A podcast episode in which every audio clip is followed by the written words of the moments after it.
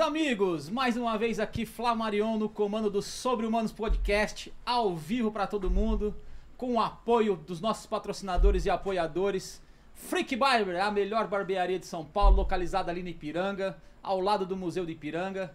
Adega Drinks, a melhor adega de bebidas de São Paulo, localizada na Avenida Roland Garros 1215, no Jardim Brasil. Também Dr. Mohamed, a melhor clínica odontológica de Mogi das Cruzes e região. Especialista em mudar a sua autoestima através do seu sorriso lindo e saudável. Então, preço justo e qualidade é com eles. E você também que precisa de um plano de seguro, um plano de saúde ou um seguro, JFS Seguros. Possui os melhores planos de saúde individuais, planos a partir de 102. E detalhe, se falar que veio aqui pelo Sobre Humanos Podcast, desconto de 50% na primeira mensalidade. Então não perca tempo, corra lá.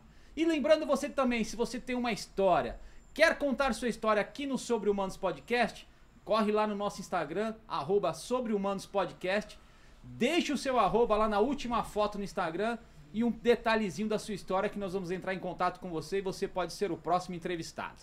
Fechou? E se você também quiser nos apoiar, nos patrocinar, ser um, ser um, um apoiador aqui do nosso podcast, basta entrar em contato no Instagram, que o pessoal lá da nossa ADM vai estar entrando em contato com você também. Fechou? E hoje eu tenho o prazer e a honra de apresentar aqui esse convidado, que é um multicampeão, técnico de futebol, iniciou sua carreira após uma breve passagem como atleta da modalidade dirigindo a equipe do GDR Bate-Bola 7 de setembro. Chegou ao Corinthians em 2011, quando foi responsável pelas categorias de base. Logo, logo, logo em seguida assumiu a equipe sub-20 e não demorou muito, assumiu a equipe profissional em 2016. Neste ano, inclusive, conquistou a, o título inédito da Liga Nacional de Futsal. Foi indicado também neste ano de 2016 ao prêmio de Futsal Plant Futsal Awards como o melhor técnico do mundo.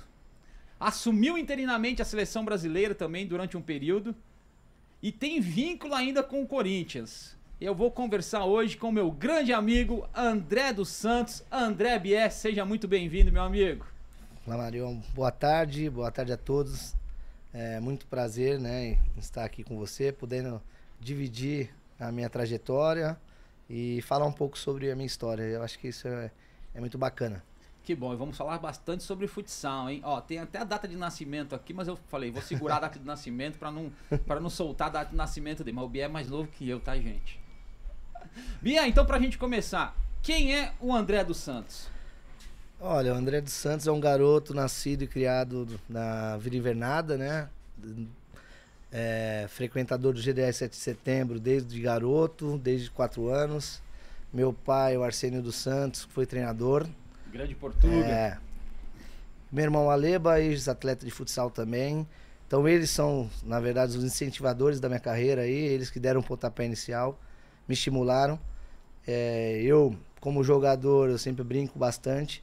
Eu fui até o sub-20 ali e depois eu parei, porque eu escolhi jogar com meus amigos aos finais de semana mas eu sempre tive um sonho de ser treinador e fui buscar meus estudos, fui buscar uh, é, estudar bastante para chegar onde eu cheguei né, nesse momento aí para compartilhar conhecimento, aprender, aprender sempre com todos os meus amigos de profissão, que eu acho que é o mais importante, e evoluir, né?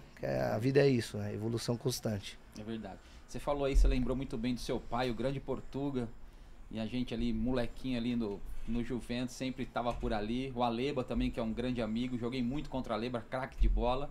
Queria que você falasse um pouquinho mais do seu pai e do seu irmão, o que, que são para você, como que era essa relação de vocês quando criança, principalmente com, com o futebol e com o futsal, que a gente sabe que, que a paixão que seu pai tinha pelo futsal era muito grande, né? Cara, meu pai para nós era. É, chega a me emocionar, mas é um cara que sempre levou nós, né, nos clubes. É, é um cara que sempre nos apoiou o tempo todo, estava é, sempre ao nosso lado, sempre incentivou. É uma excelente pessoa, as pessoas, é, sabe, amigo dos amigos, eu acho que isso é o, é o mais importante do ser humano. A gente sempre prezava por, pela igualdade, pelo carinho, pela afetividade. Então, é, meu irmão um ídolo, né? Me ensinou muitas coisas dentro do futsal, principalmente a questão de lealdade, né? Eu acho que isso é importante. Então eu sempre tive eles como exemplo, como espelho e agregaram muito assim na minha história, no meu dia a dia, no meu cotidiano. É, e a nossa família é muito unida e, e, e, assim é muito bacana a forma que todos nos tratam devido a isso, né? Devido à nossa história, devido a, a ser amigo dos amigos, de, devido a andar com muitas pessoas, né? Ali da região do 7 de setembro. Até queria mandar um, um abraço a todos aí do Raiz Futebol e Samba de, de sábado que a gente joga ali, o pessoal da Vila Formosa, onde meu pai também, o Aleba jogou também ali, então meu pai sempre nos apoiava ali, o Paulo César Cola, nosso amigo Nato. Então, é, nossa família é isso, né? A simplicidade o tempo todo, é, convivência com um monte de, de gente todos os dias. Nós tínhamos uma marmoraria onde amigos passavam ali para tomar café com a gente o tempo todo. Eu era garoto, ficava no escritório com meu pai, meu pai fazendo as vendas, o Aleba trabalhando ali, botando a mão na massa. Então, essa é a nossa família. Perfeito. Eu lembro muito bem do seu pai quando você falou. Aí eu cheguei criancinha ali no Juventus em 80 e joguei em 82, 83 nacional, eu cheguei em 84 no Juventus. O Aleba já tava, o Aleba, é acho que se eu não me engano, o Aleba é 75, né? 71. 71. Então, o Aleba já era já era mais mais velho que eu, eu sou 77, o Aleba já tinha alguns anos, já jogava, mas o seu pai sempre sempre ali incentivando todos da categoria nossa, desde de fraldinha até, é. o, até o infanto ali, seu pai sempre incentivando, então é, é, bem isso que você falou. Muito agregador, muito né? Muito agregador, muito agregador, sempre, e como você falou, sempre muito amigo dos amigos, e sempre incentivando, sempre dando uma palavra de carinho, uma palavra de consolo ao atleta que for, seja da categoria fraldinha, seja da categoria infanto, ele sempre estando ali. Então é, é bem isso mesmo ele que você falou. acompanhava e ficava o dia inteiro ficava ali, no Juventus, ali no Juventus. Porque como ele era treinador do, do 7 de setembro, então ali também ele aprendia muito, né, com Verdade. o dia a dia do Juventus. E o Juventus para nós todos ali foi o nosso quintal de casa é também, né? Porque nós passamos bons tempos ali, né? O Feio, Feio. Julinho, nosso treinador, enfim. É. Então, são pessoas do bem, seu Geraldo. Então era, era, era o nosso quintal de casa, a gente fazia todo o encerramento de jogo, o nosso churrasco ali, né? Com as nossas famílias. E era um ambiente maravilhoso, né? E o Juventus é uma referência para todos nós, é, se tratando de futsal, né? Talonistas, com certeza. Grande escola. Uma é, grande escola. Hoje ainda tem grandes equipes na base, né? É, a Marcinha acho que estava lá até pouco tempo, não sei se continua ainda. Ela não, ela está em Caieiras. Está em Caieiras é, agora, não ela saiu. Caieiras, é. É. Mas o Juventus vive fez, um processo é, de, de reestruturação, né? Exato, exato. Mas perfeito. Bia, me diga uma coisa. Você falou aí no seu pai, no seu irmão. Acho que essa pergunta já já está meio que respondida. A paixão pela bola surgiu justamente deles? Também. Também. Também. Ah, é, desde moleque, né? A gente brincava ali na Vila Invernada, nas ruas, no próprio CDM da Vila Invernada. É, eu acho que eu vivi muito tempo, muito tempo da minha vida brincando de futsal, futebol, nas, nas ruas, na, na, na, na Vila Invernada ali, com meus amigos. Depois eu passei a, a frequentar o 7 de setembro também, o tempo todo ali, desde criança. Então, como eu disse, meu irmão era meu exemplo, eu assistia sempre meu irmão, minhas categorias eram as menores, meu pai ajudava e era o treinador do, dos mais velhos, enfim. Então, o futsal está no sangue da família, né? É, não, não era só meu irmão, tinham tios, né, também, que frequentadores de futsal, futebol. Então, isso foi sempre um, um nosso legado, foi deixando um legado de geração para geração na nossa família. E, e, a bola é apaixonante, né? O que a gente aprende para a vida, né? No futebol, no futsal, na rua. Então acho que isso eu levo para minha vida como um todo. Só voltando na sua família, o Bié, você tem você tem uma irmã também, é isso? Tenho uma irmã. Então é, é o Aleba, Adriana, Adriana e você. Isso. São os três irmãos. Isso.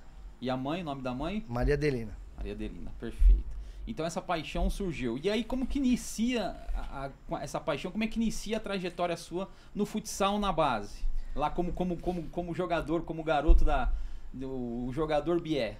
É, eu frequentava ali o 7 sub-9, nós fomos campeões paulistas ali no sub-9, na, na, regra antiga que não podia. Futebol de salão. É, que não, não podia não fazer gol na área. área exatamente. Exato. Ah, né, Você conta isso daí, a molecada de hoje em dia, como não podia fazer gol É. dentro da área? Não, área de 4 metros, um árbitro, dois bandeirinhas. Se você não pegou essa época do futebol de salão, Exatamente. você tá muito novo. Exatamente. e tudo começou ali. eh, depois do, do, do 7 de setembro, eu iniciei no Juventus, através até que meu irmão era infanto, eu, eu É. era, se eu não me engano, fraldinha. Fraldinha.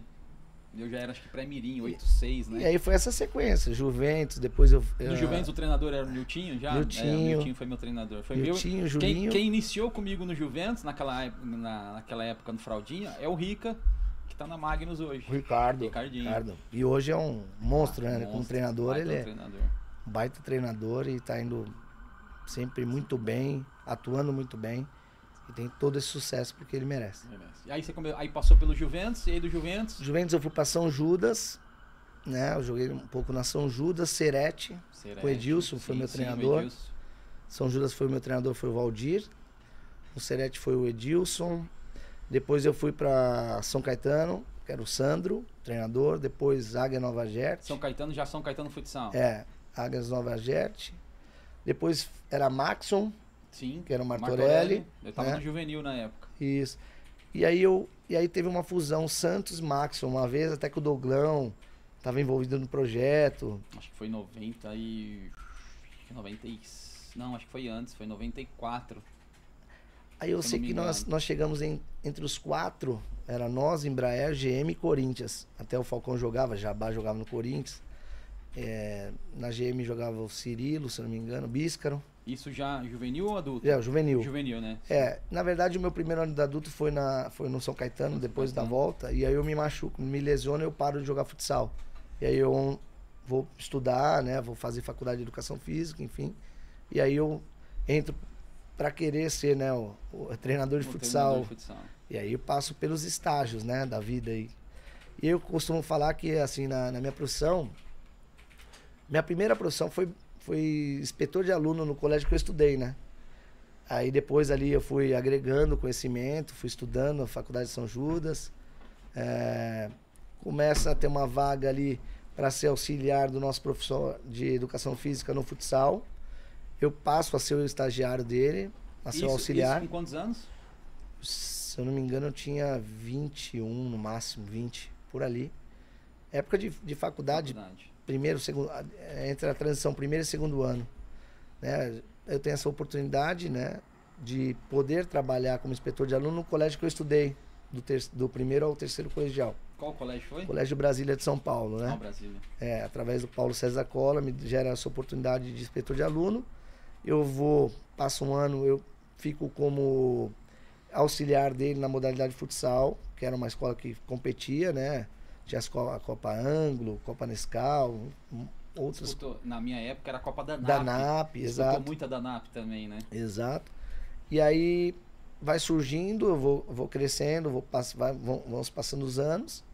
Ele deixa o comando e, e fala e pede para que eu assuma como treinador da escola. Então ali eu já começo a vivenciar essa questão competitiva, né? Mais competitiva de alto rendimento, de performance. E surge uma oportunidade da escolinha do Marcelinho Carioca também. Bacana demais, através do Rona, do Ronaldo, Bruxa, que jogava Sim, no sim. Banespa. Murilo, Murilo. da seleção brasileira, campeão mundial, Pinga, né? E são dois, duas pessoas especiais na minha vida ali. No momento que eu mais precisei, assim, eles me deram uma força. E que mais? Vamos lá. Depois dali do Marcelinho, eu vou pro 7 de setembro como coordenador e, a- e agora como mantenedor da escola e professor, né? Então, essa é a minha vivência. Do 7 de setembro eu tenho convite para o Palmeiras. Do Palmeiras eu chego em 2008 e saio em 2011 e já acerto no Corinthians em 2011 e até hoje, né? Então sua trajetória como, como jogador de base foi praticamente até o sub-20. Exato. Ali, ali acho que no, acho que no sub-20. Na época não era sub-20 ainda, né? Era, Era juvenil, né? juvenil, era, exato. sub-19, né? É, nossa juvenil. Então ali no sub-20, onde você tem praticamente os melhores momentos como atleta. E aí no primeiro ano no São Caetano Futsal, você lesiona e começa toda a trajetória É, para estudar, para querer ser o treinador. Mas a, a- a paixão por ser treinador surgiu nesse momento que você falou assim, opa, Hum. eu não vou conseguir mais ser jogador, eu vou pro treinador ou já surgiu antigamente? Não, não, eu sempre tive esse sonho. Sempre teve esse É, sonho. atra- através do meu pai, né? Sim, sim. Ele sempre me estimulou, eu sempre via meu pai ali como exemplo, né? Como espelho, como referência. Então, nossa, um dia eu quero ser treinador como meu pai. Então, acho que aquilo lá pra mim era, era esse impacto, assim, essa, essa mensagem que eu já tinha como, como criança, vamos dizer assim. E sempre acompanhando muito o futsal de perto, né? Sempre tentando na vivência do futsal, ou seja, você Exato. acompanhou, eh, como você falou, desde a época do futebol de salão, as mudanças de regra, então, mais do que nunca você conviveu com tudo isso, né? Sim, essa transição toda foi passando e eu fui adquirindo conhecimento, né? De novas regras, outro esporte, Muito outra esporte, modalidade, na verdade. verdade. Porque hoje o futsal não tem nada a ver com o futebol de salão Não. que a gente vivenciou né, na nossa época, na época do meu irmão. Enfim, é um outro esporte. Né? Então, é, até costu- ouço muito, pô, mas hoje os jogadores é muita força. É, hoje o jogador é muita força. Pô, mas eu não vejo mais aquele cara driblar. Não, ainda tem quem dribla, só que a dificuldade ficou maior. Maior. Né? Ah, mas a quadra aumentou. É, Ela aumentou porque muito contato, né? E agora Muita força Muita física. força hoje os física. jogadores correm a quadra toda, antigamente. Exato. Então é antigamente outro não, esporte, é outro diferente, né? Então eu costumo dizer que não tem como A comparação. bola era né, muito mais pesada, era um jogo só no chão. Exato. de toque, domínio, aproximação, chute de, de longa distância toda hora, né? Como você frisou, não poderia, não podia o gol dentro da área, né? Exato. Então você tinha muito chute, né? O Douglão. O Douglão fazia cada golaço de, de fora da área que, pelo amor de Deus. E chutava, hein? Nossa, chutava demais, chutava demais. Eu não queria ser goleiro, não. Era difícil, ó. Meus dedos tá todo machucado por causa disso. E, e aí então, Bia, aí então você começa a, a- a ser treinador e vai e vai estudar. É, mas você assim esperava ser treinador tão cedo ou não? Ou surgiu pelo acaso de você ter se machucado mesmo e, e aí ter falado assim, não, vou, vou estudar e vou, e vou Não, seguir aqui. Assim, como já tinha acontecido das, das, das oportunidades aqui do, do colégio, acho que eu, eu tinha que estudar porque eu é, Sim. Tinha que... Mas você imaginava que sua carreira de jogador fosse mais longe? Queria que a Hum, carreira não, fosse mais longe? Não, não. Não, porque assim, é, tem a diferença entre atleta e jogador. Sim. né? Eu não era atleta. né? Então, jogador, jogador pra mim é jogador de final de semana. É. Então, eu queria conviver com meus amigos no final de semana, eu não ia trocar aquilo. Né? Então, o atleta tem que ser disciplinado, comprometido, né? com tudo, com horário, com, com a questão da alimentação, enfim. E eu, não. É verdade. Então, assim, eu já tinha aquilo na minha cabeça, queria ser treinador, queria gerir grupo, né? Queria eh, conscientizar pessoas, agregar na vida das pessoas. Eh, queria compreender e ser compreendido, como eu sempre falo para as pessoas que me conhecem. Porque eu acho isso bacana, você poder agregar na vida de alguém. É, mais do que ser, mais do que ser treinador, ser um técnico de uma equipe, é ser gerir as pessoas que Exato. estão ali no seu time, né? Exato. É, e, e nós sabemos muito que às vezes o, cara na televisão, o cara fala assim, mas, por que esse jogador lá não jogava e aqui joga? Muito é função do treinador. Você fazer o, o cara acreditar em você e se sentir importante, não É tem verdade, preço, cara. tem Que é o preço. seu dia a dia. É verdade. né? Você vender a sua ideia, os caras comprarem a sua ideia, isso é muito bacana. Você ser um vendedor, né? E, e não só o vendedor, e colocar em prática, né? Isso é um trabalho árduo, dem- demanda tempo, mas é, muito importante. Esse é o nosso objetivo, né? Eu não vejo só o treinador de quadra. Eu acho que tem muito, é muito mais além do que a quadra. Claro que na quadra que a gente vai resolver nossos problemas todos Sim. ali, mas é, ser treinador é muito além do quadra. Eu acredito muito nisso. Perfeito. E aí você começa então o primeiro clube seu como treinador, a- a- depois da escola, o primeiro clube é o 7 de setembro. Exato. Aí a gente come, nós começamos ali a trabalhar o campeonato chamado Cindy Clubes de clubes, É. perfeito. e Existe até hoje o de Exato. Clubes, né? né, a minha escola participa até hoje. Até hoje. E O primeiro de maio, que eu acompanho muito, meus amigos, do meu amigo Chumbo, professor Chumbo. Grande abraço, Chumbo. Também tá direto lá. É, inclusive, até queria é, comentar que o nosso Sub-9 foi campeão da, da, da, da Série Prata, Da do, Série Cindy, do Cindy Clubes. Então, a molecadinha, parabéns a todos, fizeram um excelente trabalho, a comissão, a Cláudia, nossa secretária também, que é espetacular ali, atende os pais, sabe? Então, é, esse ambiente lá no 7 Quem de que, é, quem setembro, que é o, só te cortando, quem que é o treinador do Sub-9 lá? André, O André. O André, tem o Cauê, que é nosso coordenador também. Cauê, Cauê que não joga nada. perna de pau. E o Júlio, né? O Júlio Moraes, que é- era o nosso estagiário, hoje está formado, está fazendo um, um excelente trabalho. Tem tudo para ser um grande treinador. né? Então to- estão todos os parabéns e eu, como mantenedor, sou muito feliz e agradecido por tudo que vocês fazem pela escola.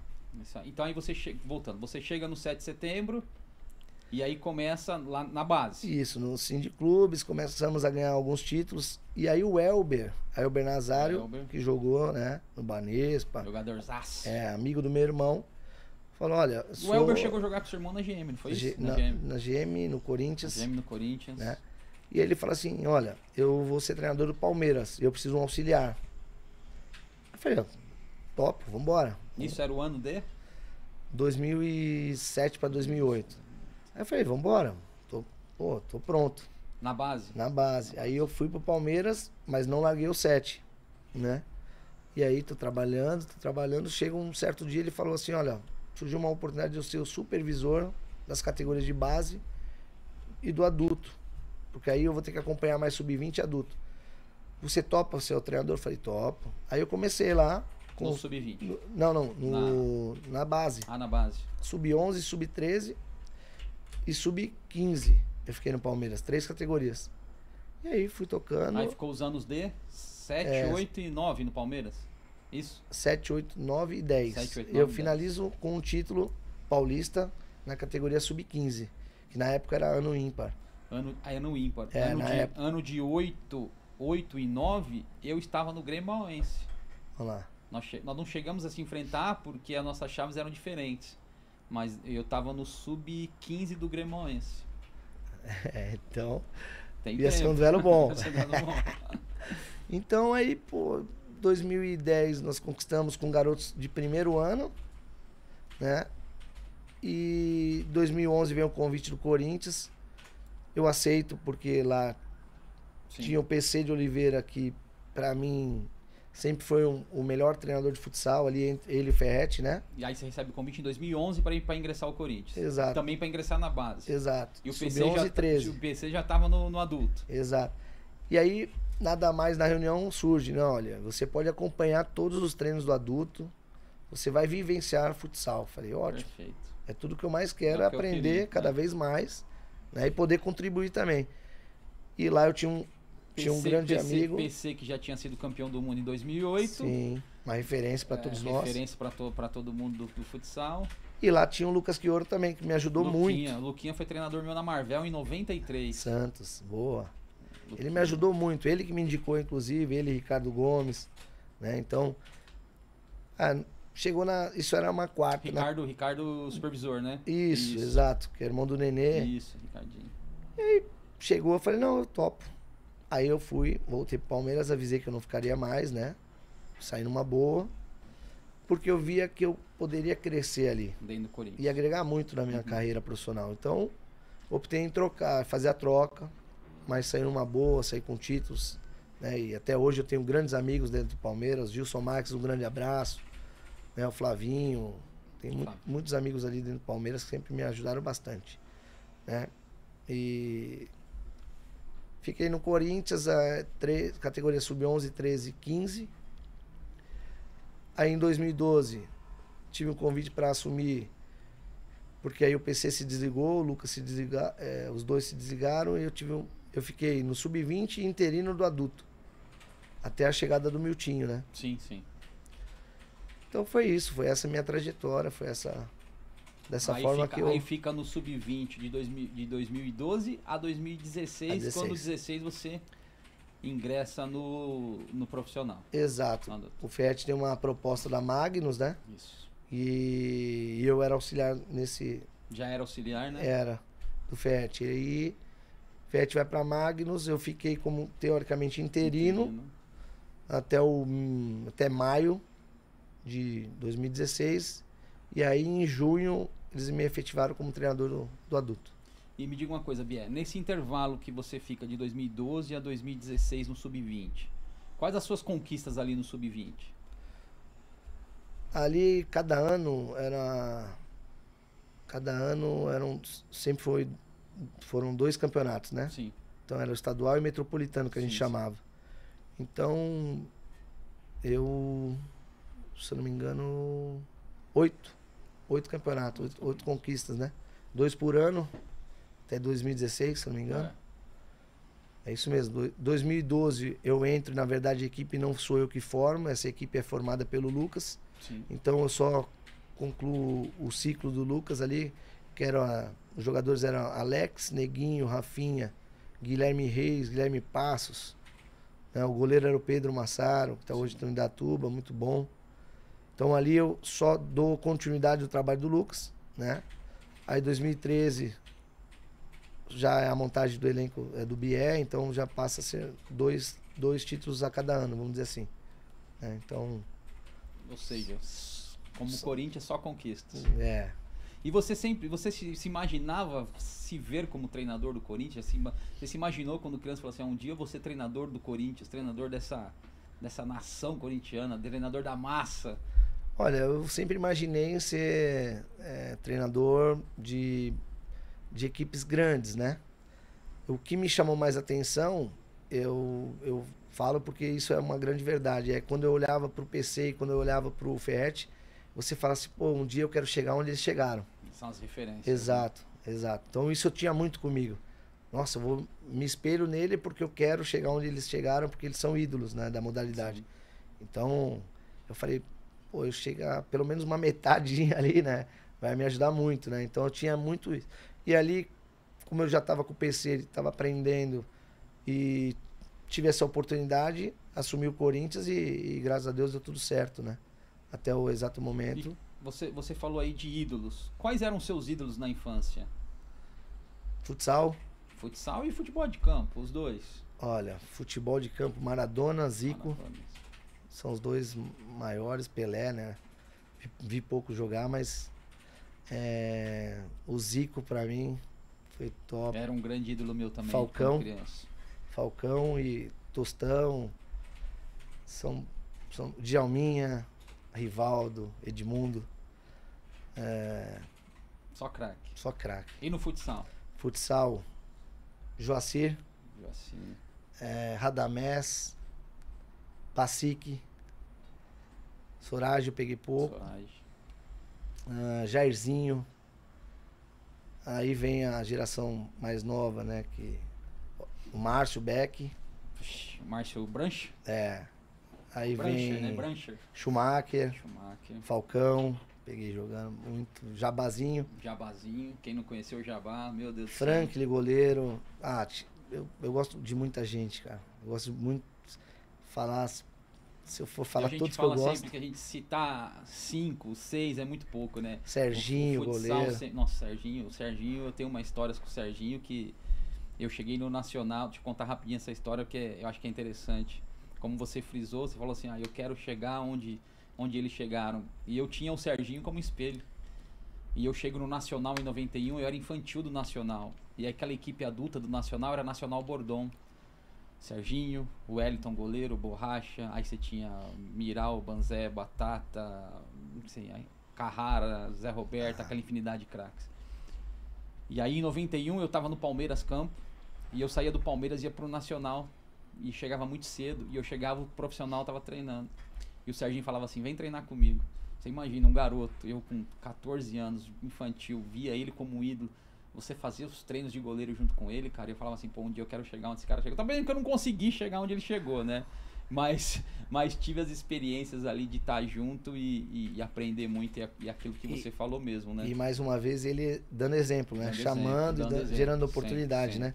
Queria ressaltar também Banzé, Batata, Batata. Miral, é, Valmir, Valmir. Preto, é, são são tantos, são né? tantos, é, são tantos, sabe? Então, Bocão, Max, Bocão. são os dois cariocas que eu aprendi com eles ali na Maneca o tempo todo. E o Nossa. Cabral, né, que foi um Cabral, treinador, treinador. Que, que que eu sempre respeitei muito pelo vestiário, pela É. integração que fazia com os atletas. Então, Verdade. o Cabralzinho também foi um, um treinador muito especial. Dos meus treinadores, o que eu mais gostei atuando foi o Martorelli. Martorelli. Não só como treinador, mas como gestão de pessoas, Verdade. gestão de grupo. Eu acho que ele me ensinou muitas coisas. Martorelli, como eu falei, eu, eu, tive a oportunidade de jogar em 95 na Maxon com ele. E realmente era um. Era tudo isso aí que você falou mesmo. Martorelli era. Um paizão, assim, né? Paizão, paizão. Era aquele, aquele treinador que passava para buscar os jogadores em casa, para trazer pro treino, depois deixava lá, corria atrás do patrocinador, Exato. fazia isso, fazia aquilo, pegava água. Era um cara que.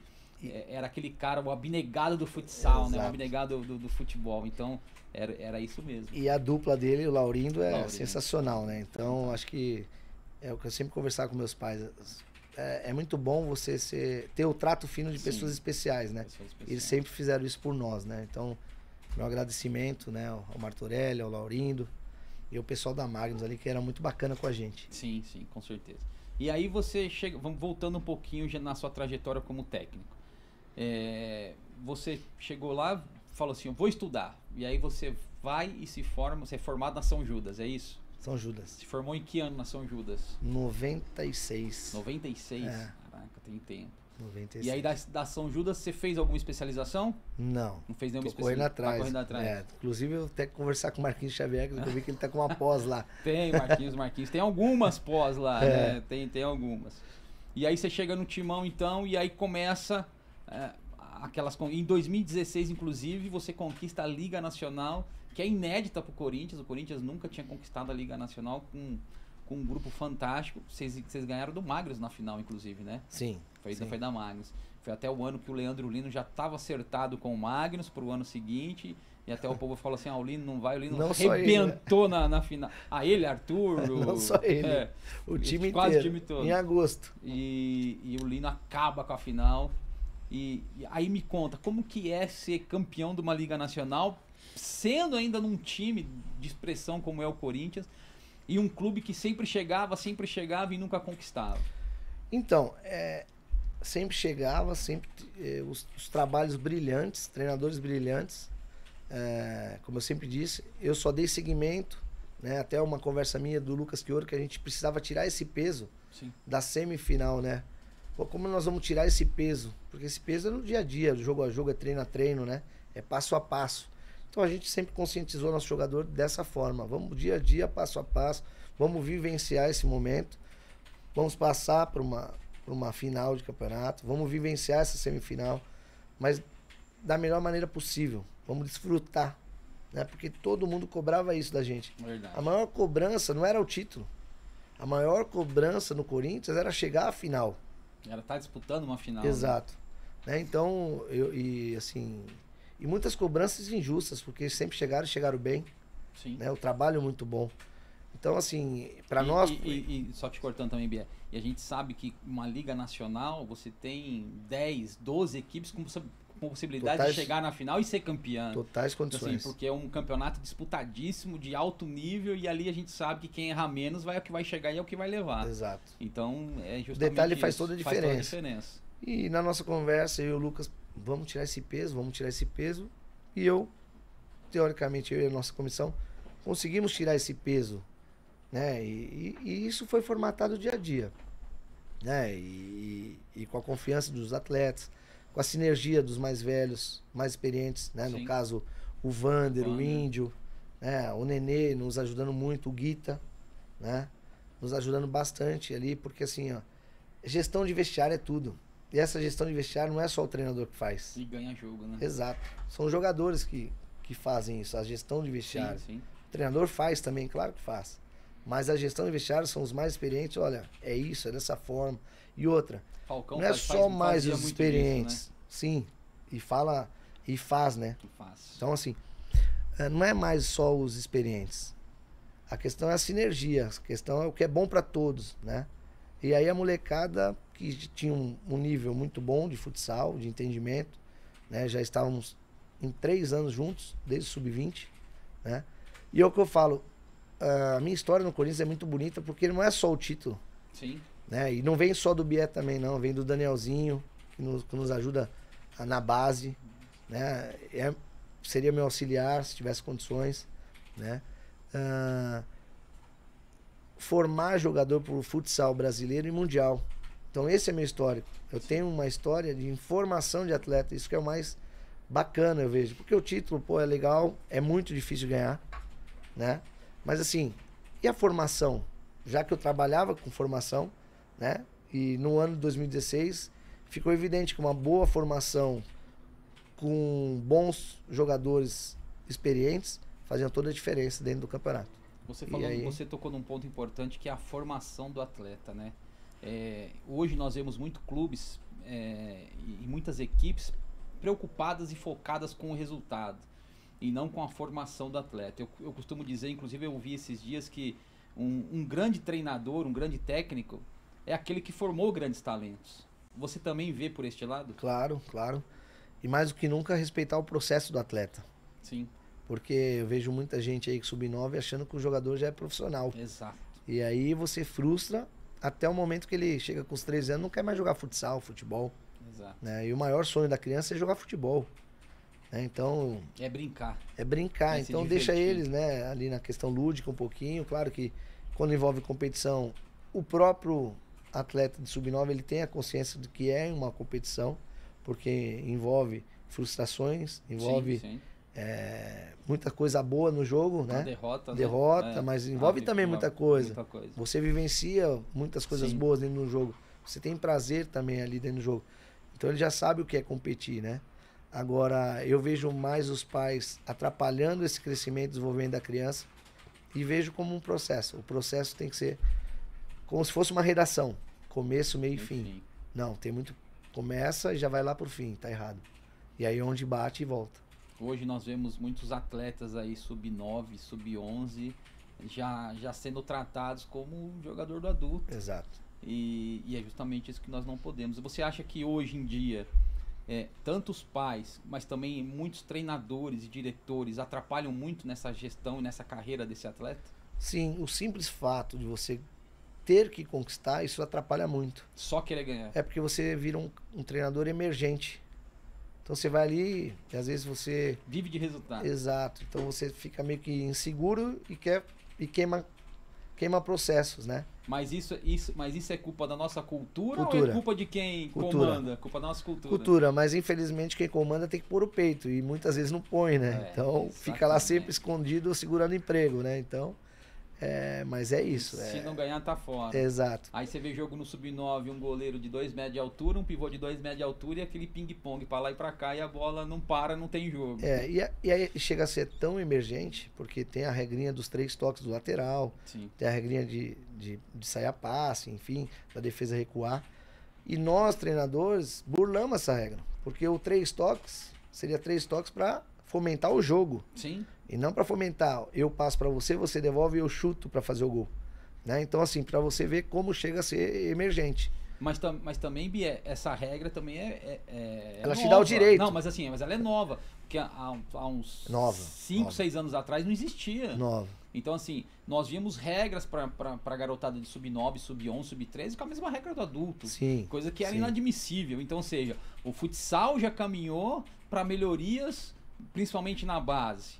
E, só que agora nós temos que, que fomentar justamente a, a, o esporte, a modalidade, é, com pessoas que, que possam agregar para que aquela molecada possa jogar. Exatamente. Nós, profissionais, é, temos a obrigação de melhorar os nossos jogadores. Uhum. E não de bular a regra, de facilitar o, o jogo assim. Exato. Né? Então, assim, a gente tem que melhorar os nossos jogadores, fazendo com que eles saiam a passe, entende, tendo o entendimento do jogo.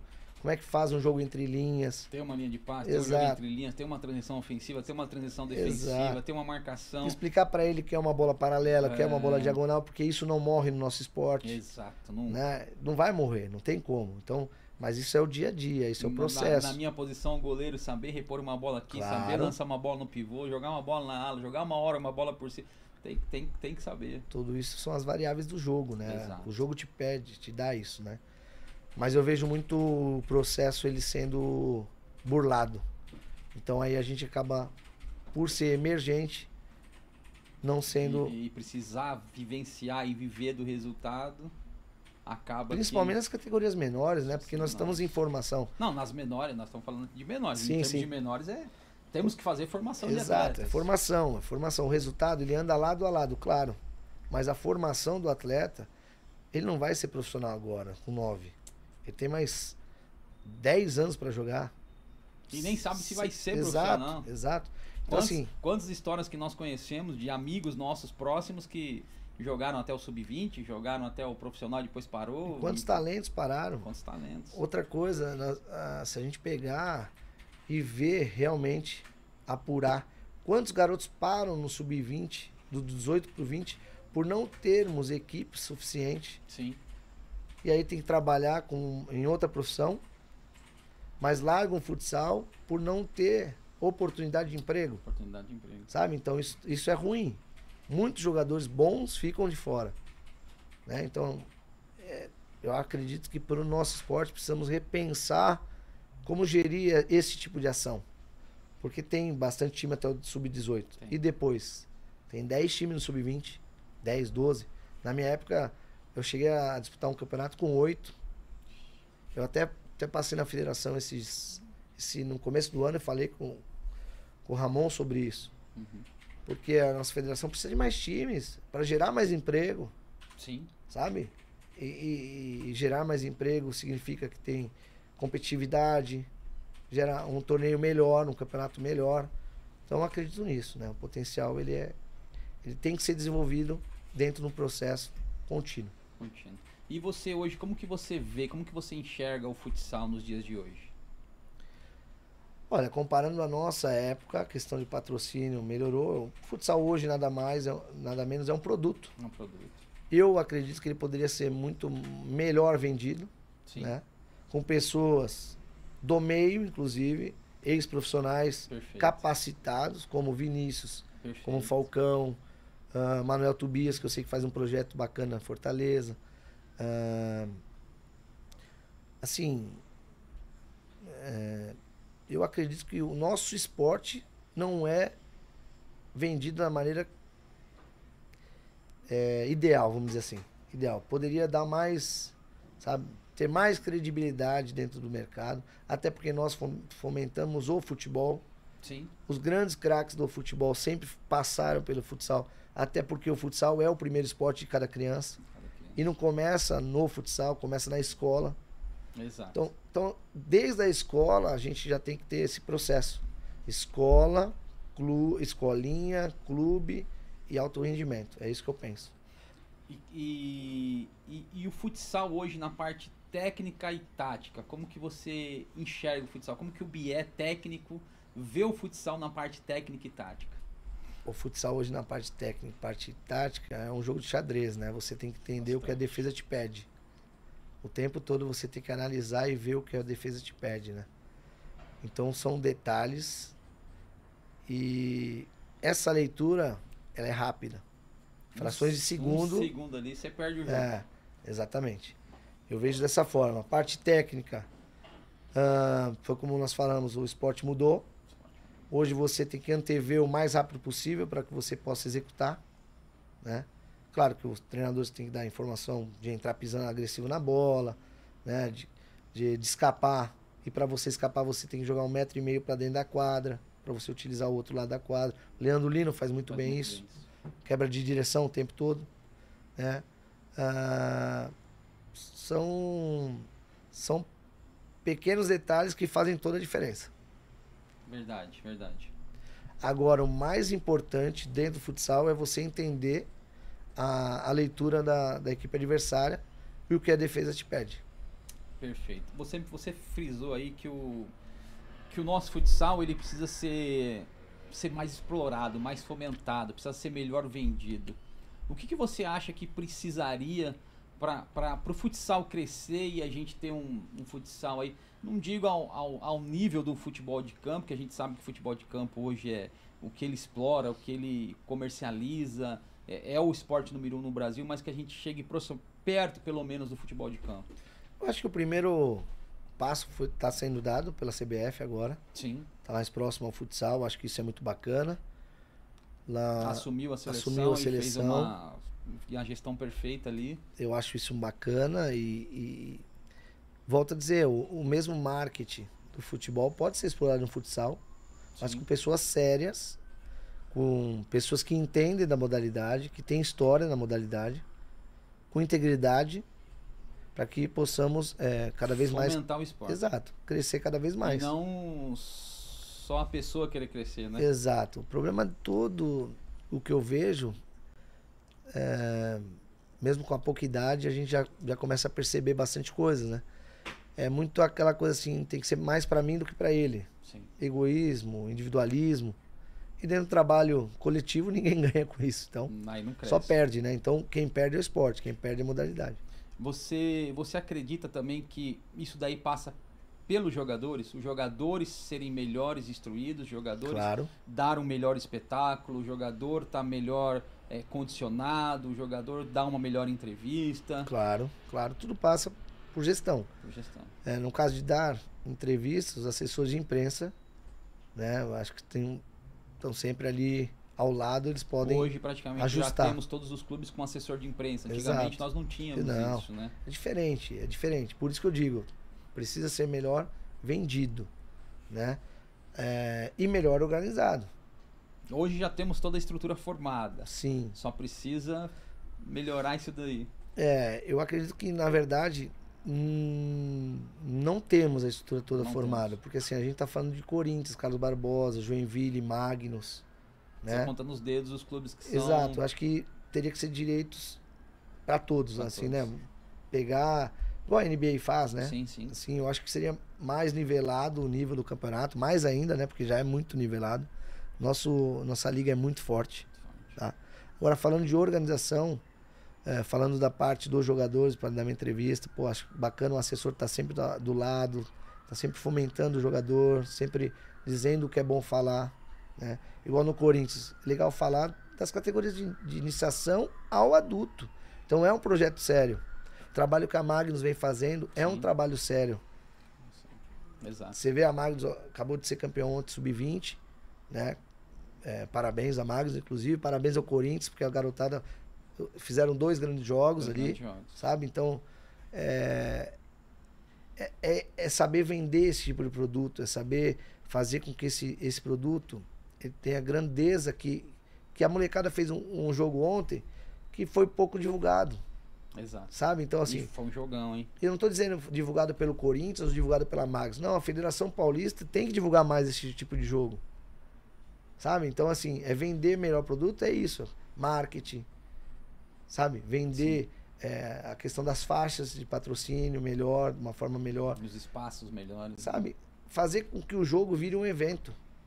Que é o que a gente vê na NBA. Você, Sabe? você frisou, frisou num assunto muito interessante da NBA. Eu vi esses dias o Rodrigo Capita falando que é, as quadras poderiam ser comercializadas, Sim. como é na NBA.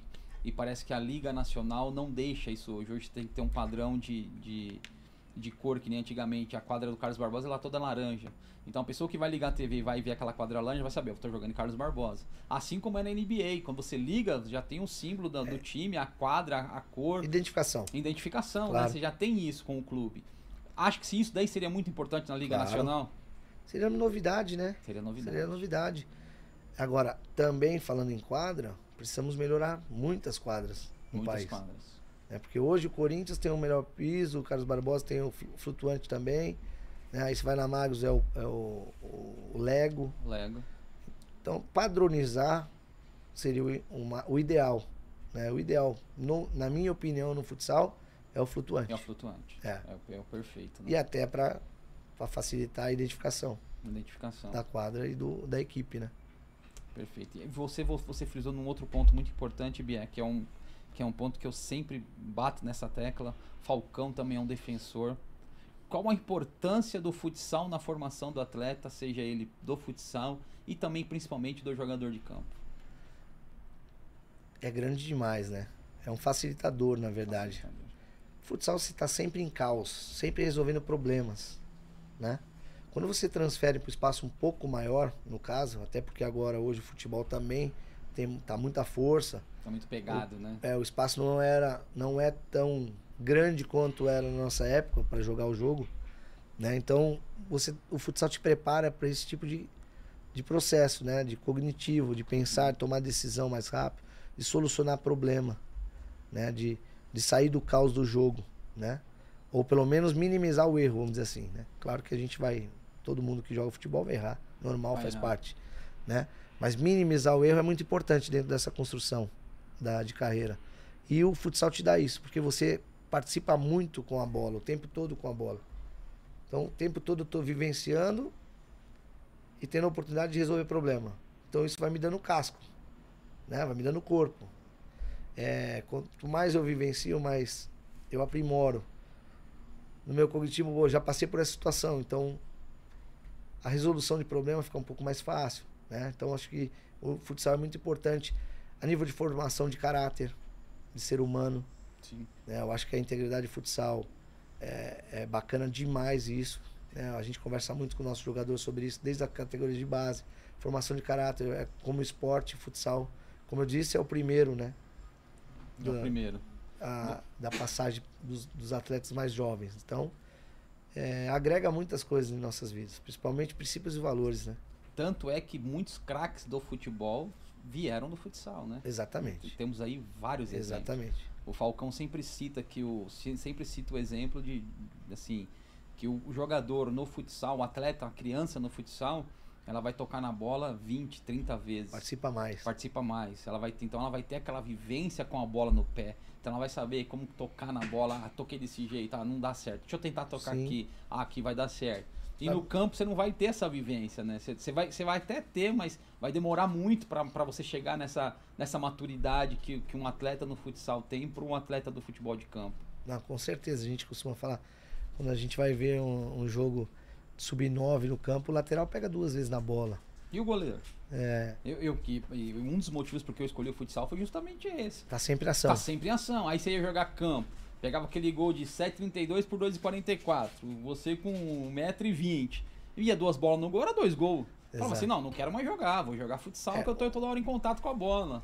E aí o futsal vem e aprimora e faz Sim. a adaptação das traves para os goleiros hoje. Sim, hoje, hoje nós temos a Isso é muito bacana, traves, que é exato. É que é feito também no basquete, da, da cesta, né? Sim, sim. Do arco. Então, isso é muito bacana, entender a faixa etária e construir é, ações para que facilite, para que tenha prazer no aprendizado, sabe? Acho que isso é quanto mais a gente participa, mais contente, vou ficar sair feliz, né? Vou, desculpa, vou sair feliz, vou, vou estar atuando o tempo todo, vou estar praticando. Isso para mim é mais prazeroso do que pegar uma vez na bola, faço um passe. Daqui meia hora eu pego mais uma vez na bola, faço outro passe. Então, né? Costumo dizer que quando eu saio, né? Da, das minhas aulas e, e, e, a pergunta dos meus alunos é assim, Pô, Bier, mas já acabou a aula? Isso é bom, né? É Porque é a aula passou rápido, a aula foi boa, né? E eles querem mais. Então isso é muito bom, isso é muito bacana. É verdade, é verdade. O futsal eu sempre falo que, que é, é fantástico porque você tá ali em contato com a bola todo tempo, a todo momento, e você vai, como você falou, vai, vai vivenciar isso com mais vezes e vai te dar a, a, a condição exata. É, Hoje em dia, você acha que o nosso futsal é o melhor do mundo? Olha, nós temos talentos. Né? Eu vi a, nosso nosso futsal é um futsal que não perdeu a, as características. Né? Nós temos grandes jogadores como Diego, como, como Ferrão, uh, como Leozinho, Leandro Lino, Rocha no pivô da nova geração. É, eu acredito que as outras seleções melhoraram e muito. Muito. Né? E acredito bastante na continuação, continuidade do trabalho. Sim. Né? E dar tempo ao tempo. E aí eu volto é lá preciso. em 2016, é. onde eu passei, e eu digo que tudo é passo a passo. Tudo é, é estar mais próximo possível. E se o Marquinhos Xavier tiver essa condição de começar mesmo o projeto de estar mais próximos aos atletas, né? de estar dando mais treinos, estar mais juntos, mais vezes. É, eu acredito que, que a gente tenha todas as condições para chegarmos chegar. e voltarmos aí a, a, conquistar novamente o título mundial. Você assistiu a última Copa? O que, que você achou do, da seleção no Mundial? Eu assisti, gostei, gostei. Claro que causou muita ansiedade, é normal, Sim, faz normal. parte. A bola começa a não entrar, começa a bater na trave, começa um a chutar e tirar em cima da linha. Então isso cria uma ansiedade. Mas eu gostei bastante da nossa seleção. É, gosto muito, sou muito fã do Diego, Sim. né, como jogador, do Pito. É, o elenco, o elenco foi muito bem formatado pelo Xavier, pelo Marquinhos. né? O que eu vi que muitas seleções melhoraram muito na parte tática do jogo, né? Começaram a entender melhor o jogo. né? Exato. E, a- e, e, e jogar o jogo Jogar o também, né? jogo. Isso é importante, né? Não É, ficaram vi só- Marrocos É, sendo. antigamente nós víamos as seleções só se defendendo. Hoje não, hoje a gente vê as seleções de futsal no mundo afora se defende, mas a seleção quando tá com a posse de bola, ela sai pro jogo. Joga, exato, joga. Vi a Argentina dando show de comprometimento, de entrega, Exato. né? É, Portugal jogando bacana, sendo muito objetivo, né? E gostei muito do nível da Copa do Mundo. E é aquilo, né? Só ganha um, né? Só ganhou. É difícil ganhar. Ah, tanto é que no Brasil, na semifinal, na sua, é, é que eu falei, o Brasil massacrou a Argentina. Ah, que a bola não entrou aquele dia, infelizmente, não era pra entrar. Como na final a bola da Argentina não entrou em Portugal. E foi ao contrário, né? Então, assim, a, a bola do Brasil não, não entrou pra, pra matar a Argentina e na final a Argentina que sofreu não fazendo gol em Portugal. Então é. É É, justamente, acaba só vencendo um. E é o que eu falo, ali no, no Brasil e Argentina, é uma- que é natural, né? A ansiedade, ela é. Ela faz parte do jogo ali. E nós criamos, criamos, criamos, a bola não entrava. Duas, teve, teve duas bolas praticamente em cima da linha. Da uma, uma linha? ela bateu no pito e saiu, o pito embaixo do gol. Então isso, isso atrapalha no, no É. momento ali, né? E, só que isso é o jogo. Esse é o jogo. Isso faz parte, isso acontece. Mas também foi fantástica. Foi, também gostei foi, muito gostei da muito. seleção. Gostei muito. Ah, os meninos ali tiveram entrega, tiveram vontade, até o último segundo ali batalhando e lutando. Eu acho que como que tem que ser o tem que ser o futsal do Brasil mesmo, tem que ser nessa nessa pegada. Eu gostei muito da questão de um contra um, né? Jogo individualizado, levado para o jogo coletivo. Então eu gostei bastante, né? É, Gostei muito da questão do Marquinhos Xavier e Paulinho Cardoso, uma dupla muito boa, Sim. né? De treinadores bons. Fora a questão do Mauro, João, né? A comissão toda que é Exato, nota mil, né? exato, exato. Fred, treinador É, goleiro, exato. O staff enfim, muito bom. Então, staff muito bom. é o que eu falo. Agora tem que dar tempo ao tempo, passo a passo, estar mais próximo, que eu acredito muito nessa que esse título venha. Perfeito. É, qual a diferença que você enxerga do nosso futsal para os demais?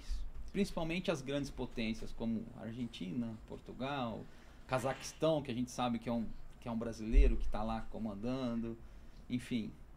Assim, olha, nosso futsal, ele é gerado de um contra um, levado para o coletivo. Da Argentina é aquela questão coletiva, com mais comprometimento e disciplina, e aquela questão de entrega o tempo todo. Disciplina o tempo todo, né? Exato. Gostei muito de Portugal, a questão da- das bolas paradas, né? Ah, são essas diferenças, são esses mínimos detalhes ali, né? Que faz toda a diferença. Do jogar em quatro linhas, da- do, Marrocos ali, eu gostei bastante. Ah, agora- Marrocos que recentemente ganhou do Brasil no amistoso, sim, né? sim. Uma seleção, quando você vê, sai em quatro linhas, joga um jogo inteligente. Assim como era a seleção do Irã, que também é uma Irã. grande potência no, no Irã. futsal, né? Eu, eu acredito que a evolução, ela É natural. ela, eles estão evoluindo demais e de uma forma muito rápida. Eu acho que isso é bom para o nosso futsal, para Sim, o nosso sim. esporte, né? Então acho que bacana demais. E o Cazaquistão com Cacau? Cara, eu vi pouco, falar a É. verdade, vi pouco. Eu vi o diferencial com o goleiro, né? O Léo, O Léo Iguita, que ele faz toda a diferença. um dos melhores do mundo, com É, certeza. tiver driblar, ele dribla, tiver ju- É igual o Guita, né? passar, ele passa. o exato, exato. Essa faz toda a diferença. Você vê que é um sistema treinado, notório. Uhum. né? E que dá e, e- e que dá resultado pela confiança, né? É o que eu falo, você tem a só confiança quando você passa a executar. Né? Dentro dos resultados da execução, você ganha essa, esse índice de confiança aí que faz com que você jogue um jogo diferente de todos ali dentro da Copa do Mundo. Perfeito. Voltando agora um pouquinho em termos de Corinthians. Deixa eu citar aqui os títulos que você conquistou. Isso só no adulto do Corinthians, tá, pessoal?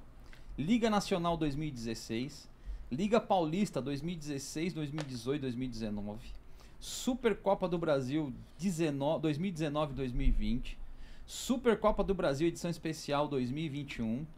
Copa do Brasil 2018 2019. Campeonato Paulista 2019 e Supercopa Paulista 2019.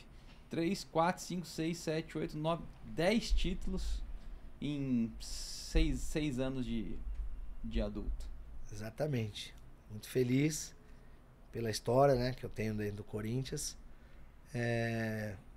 Não foi sozinho, né? Tenho meus amigos de comissão, jogadores, diversos jogadores que já passaram pelo clube, é, estão em outros lugares, então a minha gratidão eterna, porque cada título tem uma história, Tem uma história. né? E graças a Deus a minha história no Corinthians é muito bonita. Dentro desse, dessa história sua no Corinthians aí, nesses, nesses seis anos, qual foi o momento mais marcante da sua carreira? Foi a Liga Nacional. A Liga Nacional. Foi. Pelo, foi. pelo, pelo peso, pela importância É, que tem a Liga. Por e tudo- por ser o primeiro ano como treinador da É, e por tudo que o clube passar, passava, né? Como eu falei ali, a cobrança era muito grande. É, o investimento do clube caiu muito, a- apostaram na garotada. Essa garotada tava, estava no sub-20 com a gente. É, os mais experientes que acreditaram no, pro- no projeto continuaram ali. É, eu, novo como treinador, né, subindo, eles me deram todo apoio, todo aval, né, uma oportunidade única. Eu acho que ali foi marcante para a minha vida e para o meu crescimento e desenvolvimento como treinador. Durante, durante esses anos como treinador, qual foi o momento que você mais se decepcionou? Momento de frustração que você teve? Ah, e- tem vários, né, cara? Como treinador você sofre Você muito, sofre né? Às muito, vezes você sofre sofre demais. muito e sofre sozinho, né? Verdade. Ser treinador não é fácil, né? Porque na hora boa Todo é tá sensacional, ali, é, sensacional. Eu não tenho problema de, de, de, de ficar sozinho, porque eu escolhi isso pra minha vida, eu entendo que é assim mesmo, né? É, eu tive um, um período ali muito difícil com o falecimento do Douglas, né? Então, pra mim, a Sim. maior frustração da minha vida não é esportiva. Ela Fora. envolve, ela, ela envolve um, um, um fato de um atleta que pra mim era como se fosse um filho, muito parceiro, muito amigo, sabe? É, e aconteceu em Erechim, Foi numa, E- foi numa, foi numa taça, Bra- Taça é, Brasil, Taça né? Brasil. E, e que você fica de mãos atadas sem poder fazer nada. Né? Então, Exato.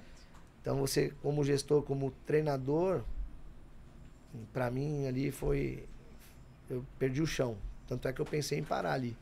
Foi um dos motivos que eu pensei em parar de ser treinador, porque eu não- sabe, quando você fica em choque, sabe, é, ficou muito conturbada, assim, porque você pensa um monte de coisa, né? Imagino. Então, ele. Frustração em perder campeonato, isso pra mim é normal, é natural. eu Faz tenho que estar do preparado pra isso. É. Perder campeonato, perder jogos, isso faz parte. Perder emprego, faz parte. Treinador é normal. Isso você passa por isso. Exato. Você tem que enfrentar isso, né? Agora, a minha. Acho que a frustração como treinador foi esse acontecimento que você fica sem chão.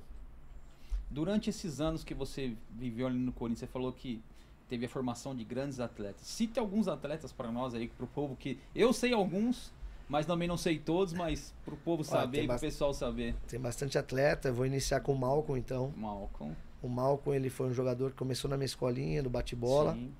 É, através do amigo meu, Renato Rangel, que levou né, da Toque de Letra, que é a escolinha dele. O Malcolm tinha 5 anos, tinha um potencial. O Malcolm jogava contra a nossa escolinha com 5 anos, jogava o sub-9 contra nós. Então, Caramba. aí eu percebi esse potencial futuro, levei para a escola. Da escola fui para Espéria com o Celcinho, Sim. né? O Celcinho viu uma oportunidade do Corinthians, leva o Malco pro futebol. Quando eu chego no Corinthians, eu peço pro Malco jogar o Sub-15 pra gente. E nós somos campeões é, no Sub-15. O Malco, Guilherme Mantuan, O Gui, Gui Mantuan. é, Gustavo Mantuan, Matheus Pereira, Renan. ah, O Gui Arana? O o Arana, o Arana Arana tava passou falando- rápido. Ele tava no Elite, na verdade. Tava no Elite, Tava né? no Elite, com o Douglinhas. Hum, né? Mas passou rápido ali. Ah, aí, Leandro Lino, Rocha, Douglas Moraes, Arthur, Sávio, que tá no Karate. Ah, Guilherme Reis, Guilherme Passos. Tem muito atleta. Tem o Felipe, que aí foram tudo pro campo. Felipe. ah, goleiro Donelli passou pra- pela minha mão. O Lino. Leandro Lino, Rocha. ahn, ah, tem bastante, hein? Lucas. ah, o Piton passou pela mão do. Daniel. Daniel Magalhães, nosso treinador 18. Ah, acho que. Quem mais posso falar? Acho que são esses. São Que esses, que agora os na cabeça, é. Os principais, né? É, na cabeça. Ah, tem o Kennedy. Só tem craque, né? Tem, tem, tem. Tem Gustavo de Botucatu. Tem muita gente. Tem Juninho que tá no Joaçaba. Tem muita gente. Tem muita gente que, que não joga hoje no futsal do Corinthians, mas tá na Liga Nacional. Tá em evidência. Tá em evidência, nos, nos- exato. Nos, grandes clubes e também Matheus, tá Ah, na Espanha, Matheus no tá Barcelona. Né? Então, Marcel, Ah, o Marcel. Marcel Marques. Tá no Marcel El Pozo. É, tá no El Pozo Canhoto. É, é o que eu falei, não é, não, é só o título. É a formação, pra mim, é muito, muito importante. E, e muitos estão no futsal, mas muitos aí, a gente citou, estão no, no, campo, né? claro, claro. O Malcolm hoje tá no Zenit, jogou inclusive ontem, se eu não me engano, ou anteontem. Zenit, É, tá, a Rússia. Tá, tá arrebentando, né? Teve na seleção também, foi campeão olímpico. Sim, do time campeão pelo Palmeiras, Renan Paixão, que tá na, se não me engano, na, na, na China. Tem o Felipe Hideki, que tá nos Estados Sim, Unidos. né? Então, então são alguns que, que a gente conseguiu aí formar. E isso que é ser treinador multicampeão. É, de- agora, voltando também no Corinthians. Dentre esses anos que, que, que, que você conviveu ali com essa garotada, de 2016 a 2021, é, uma situação engraçada que você conviveu ali? Alguma história que você tem pra contar ali de bastidor que, que ninguém sabe? Eu sei que tem várias. É engraçada, engraçado do, do Arthur, né? Do Arthur. O Arthur, ele é. Ele é aquele garoto meio que ator, sabe? Então ele chorava, fazia gol, chorava, sabe? Ele entrava no vestiário, pô, o Bia só briga comigo, não sei o que, vai pegar no meu pé. E eu peguei ele falando isso uma vez em Sorocaba, inclusive. Falei, pô, eu sou o cara que mais te dá força. e ele chorava, fazia gol, né? Pô, apontava pra Deus, começava a fazer aquelas caras de atores, então a gente dava, dava muita risada com ele. No treino se jogava pra caramba, então simulava algumas coisas. São muitas histórias bacanas ali que, sabe, no churrasco nosso que a gente sempre conversou também. E dava muita risada, cara, muita risada mesmo com esses moleques, do ju- do sub-20 principalmente ali, que foi onde eu mais convivi, né? Sim, sim. Com churrasco, com festas, enfim. E a gente sabe que ali nos bastidores ali sempre tem a resenha, sempre tem o, é, a, a conversa. Mas você assim, o Arthur era o jogador assim o mais resenha ou não? Cara, Eu tinha o Arthur, tinha o Anderson, que também. O Anderson. O Anderson que eu não- acabei não falando, o Anderson também tá fora do país, se não me engano, tá em Portugal jogando futebol. É, era muito engraçado. Era Anderson. é, aqui de Itaquera ele era. Muito bacana também. O tempo todo resenha, sabe? Aquele cara resenha. Imagina.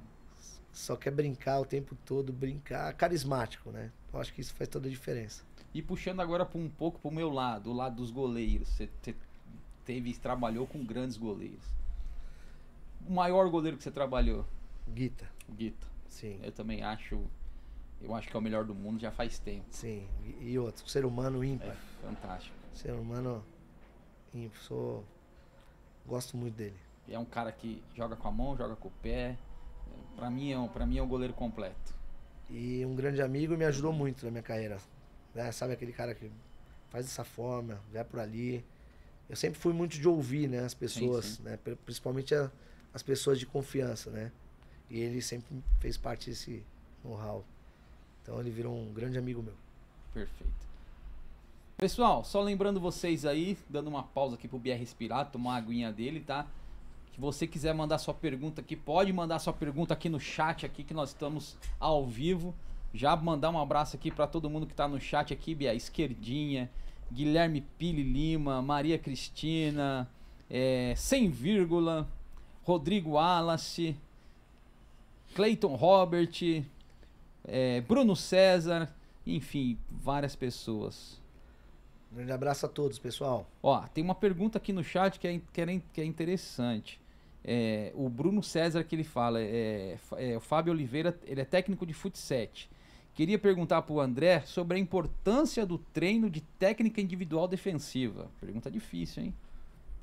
Sobre a importância, ah, sobre a importância do treino de técnica individual defensiva. Importantíssimo, né? São pequenos detalhes que fazem toda a diferença, né? Principalmente ver o pé dominante, para onde eu posso arrastar o meu adversário, a questão de agilidade, a questão do drible, é, em quem colocar o pé, em quem não colocar o pé. A questão da cobertura. Cobertura, né? Acionada. É que ele falou como é individual, individual né? É, é. Então, isso é muito importante. E entender, né? Que o jogador pode ser habilidoso ao extremo, mas ele também tem alguma dificuldade. Sim. E aí é estudo, né? né? Então, assim, eu costumo é, ver vídeos dos jogadores habilidosos e, e tento minimizar o meu o problema. Máximo, é o máximo. É claro, você pega o Leozinho, é, ele totalmente improviso, totalmente criativo, bom jogador no um para um.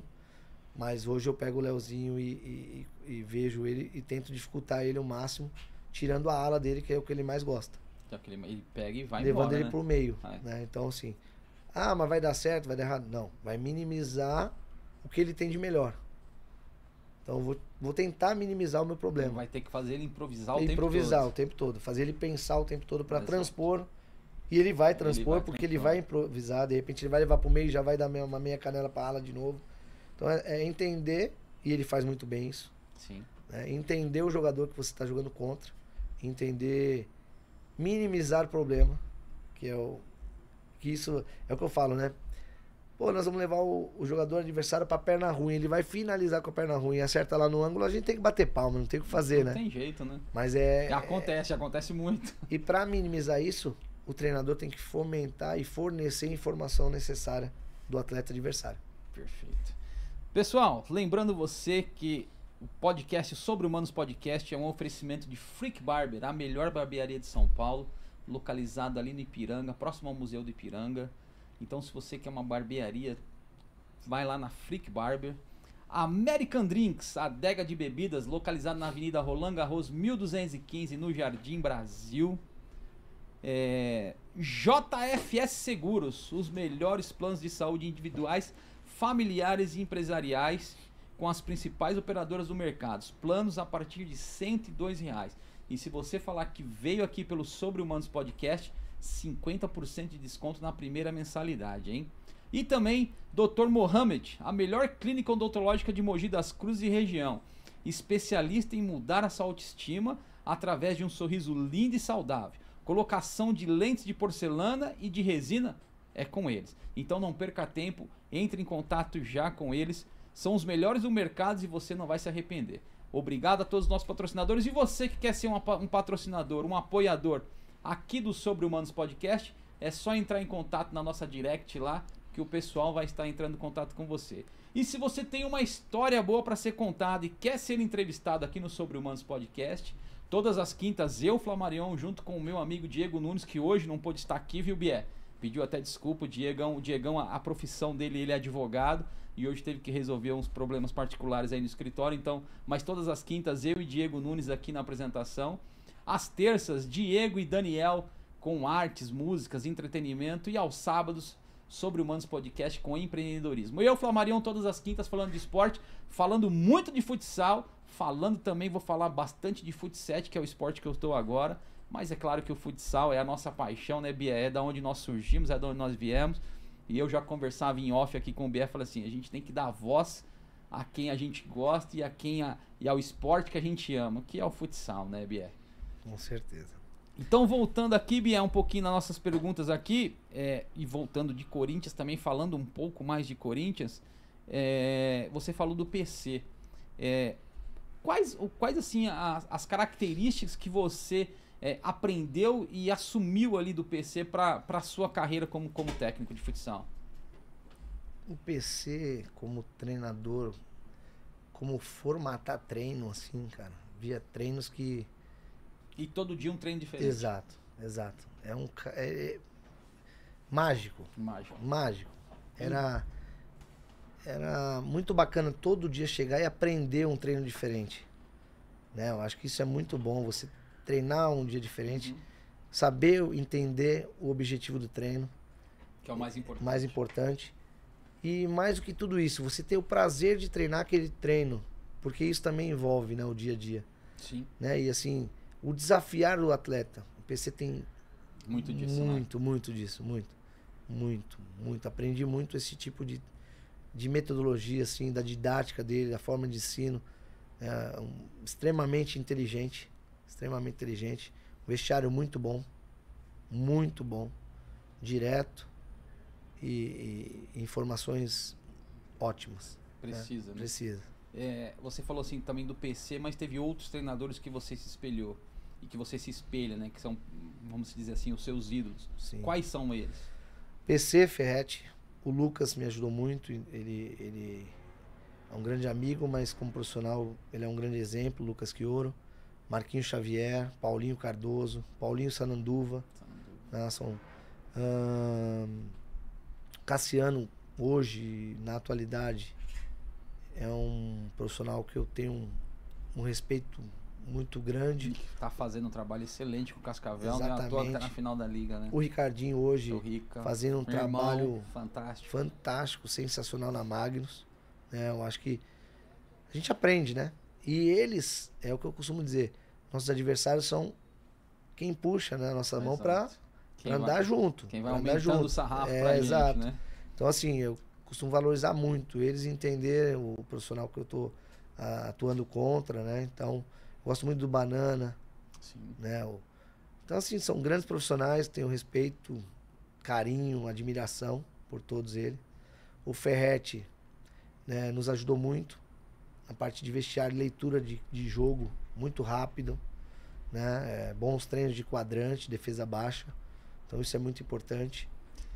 É, O, o, o Ferretti, é, na marcação quadrante, não tem, não tem igual, né? Tem um treinador que eu gosto muito, que é o Flavinho Cavalcante. Flavinho. Tá no Dracena? Tá no Dracena. Eu acho que o quadrante do Flavinho é muito difícil de sair ali da, da, da forma da marcação baixa dele.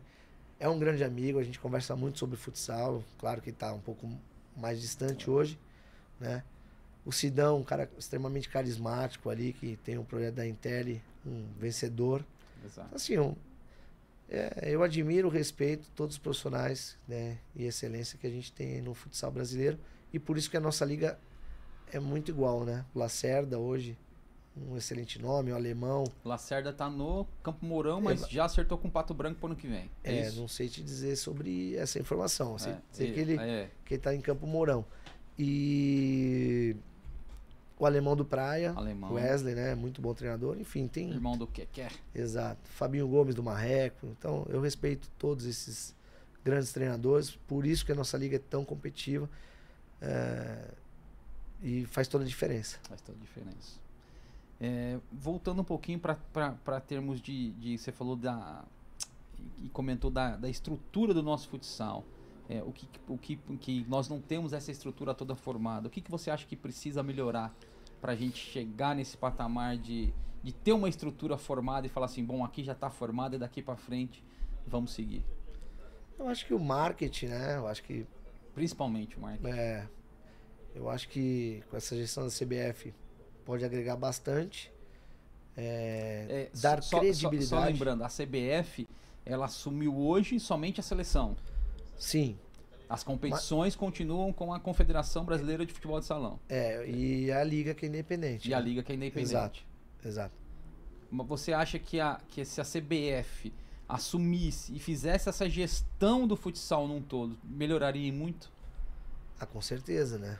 A gente, a gente olhar pro futsal e olhar pro futebol e ser o mesmo, é, Mesmo produto? mesma, mesmo produto e a mesma organização, acho que facilitaria para todos nós profissionais. Uma das ideias que eu, que eu dei, que eu dei, quem sou eu para dar ideia, mas que eu fomentei na época que a CBF iria assumir, seria a CBF assumindo a gestão e impor aos clubes de camisa que tivesse a equipe de futsal, assim como ela fez no futebol, no futebol feminino. Perfeito.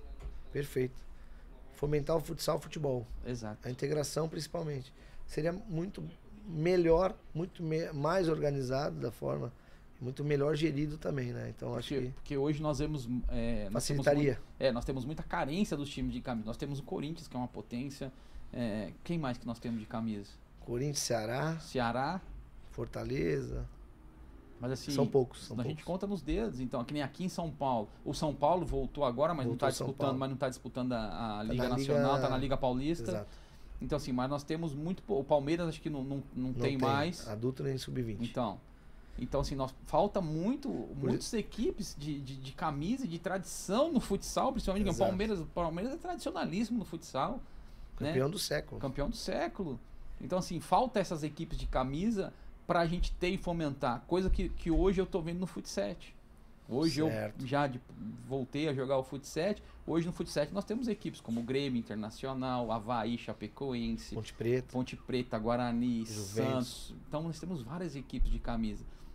E eu acho que isso que falta no futsal. Se nós tivermos mais equipes de camisa, é, é, eu acho que, que o futsal vai fomentar, você vai atrair mais público e o futsal vai conseguir ser melhor vendido, como a gente diz, né? Com certeza. Mas eu acho que isso passa justamente pelo que você falou, Bia, por uma, por uma gestão, por pessoas melhores gerindo o futsal. E acho que CBF também gerisse ou, ou, ou não, mas se a CBF impuse, colocasse como uma imposição para os clubes, como ela impôs para o futebol feminino, eu acho que seria fantástico. Exatamente. E outra, credibilidade das pessoas envolvidas.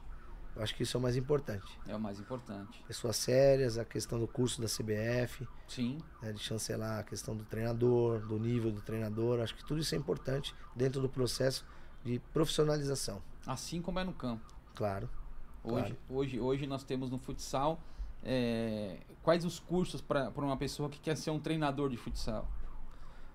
Olha, tem os cursos particulares, né? Tem um curso da CBFS, mas ele não chancela você a trabalhar Em nenhum clube, Nenhum nenhuma. clube.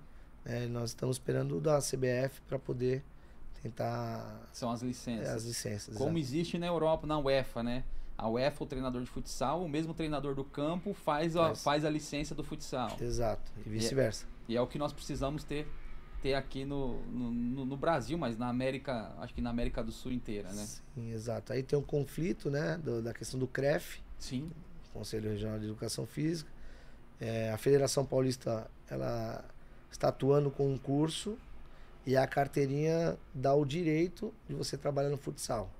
Aí tem aquela guerra. É, só, só para o pessoal me entender, porque assim, antigamente, antes de 98, antes de existir a lei, esqueci o número da lei, é, qualquer pessoa poderia ser treinador de futsal. Com o advento da lei de 98, eu não lembro o número da lei, somente quem possuía o CREF poderia atuar no futsal. Sim. E daí surgiam as possibilidades, ah, mas quem já atua no futsal há muito tempo? E, e aí surgiram os, os provisionados, da Provisionados, vida. Exato. Eu tentei meu provisionado, não consegui, você acredita? Eram cinco anos trabalhando, tendo uma carta, Enfim, eu não, provando. eu não consegui, você acredita? E Eu atuando no futsal há milhares de anos, não consegui. Mas tudo bem, não vem ao caso. E aí, então, somente quem tem o CREF ou quem tem o curso de, de educação física, que eu também acho justo e certíssimo, atuar como futebol, com, com futebol, Futsal, com futebol. futsal, enfim. E porém, ultimamente nós vimos essa questão inversa. Agora, quem tem o curso da federação pode atuar como treinador e não precisa ter o CREF. Como que você enxerga essa, essa situação? Porque Ela nós, é, temos, porque, no nós, mínimo conflitante, porque né? nós temos os dois lados, né, Bier? Nós Exato. temos assim Gera empregos. ótimos, ótimos professores que se formaram, que estudaram, que não foram jogadores e que são excelentes profissionais. Mas nós temos também aquela, aquela pessoa que viveu no futsal a vida toda, que nunca estudou, mas que lê, entende e conhece o futsal é, é, como, como, como, como ninguém. Então, assim, nós temos as duas situações, né? É, na verdade é um pouco conflitante, né? Porque é, o CREF te dá o direito de você trabalhar Sim. e o não formado não trabalhar, vamos dizer assim, né? E quando você faz o curso da, da, da federação, ela te dá o direito por você atuar como ex-atleta. Eu acho que isso é bacana, ter o ex-atleta estar presente ali no nosso dia a dia é muito importante. É aprendizado diário, Sim. né? É, só que ficou isso muito conflitante. Eu acredito que poderia abrir mão para os ex-atletas que tenha capacidade de desenvolvimento, né, de, de- da parte técnica, eu tô dizendo. Desde que faça o curso e aprenda exato, com o curso. Exato, indo pelo caminho certo, porque assim, todos nós... assim como nós vemos no campo hoje as licenças da CBF, exato. A, B, C e Pro, nós vemos muitos ex-atletas Ex-atletas, fazendo, claro. inclusive quem está fazendo é o Kaká, o Kaká tá, tá fazendo o curso Sim, lá. o Danilo, Danilo. Fernando Diniz tá lá, o Renato Gaúcho, enfim. É, eu acho que isso é o, é o certo. Você buscar evolução, você aprender, aprender sempre, né? Processo contínuo de, de aprendizado. Então, é, aprendizado contínuo. né? Então, eu acho que isso é o mais importante para todos nós, para a evolução do esporte, da modalidade e nossa como treinador também, né? Buscar algo diferente. Então, se capacitar o tempo todo. Verdade. É, eu acho importante, eu acho, como você falou, é, tem que ter e, e tem esse conflito, e, e eu acho também que é muito conflito de interesse, viu, Bier? Porque um, um quer aqui, o outro quer aqui, e no fim acaba tendo esse interesse dos dois lados e ninguém acaba. Você deixa vários profissionais sem trabalho e sem mercado. Mas o, que- o que você falou justamente é, é, é, isso, é isso mesmo. Voltando um pouco pro futsal, né? Não saindo do futsal, né? É, a experiência de vida que o futsal nos traz e que o futsal nos ensina. Bacana.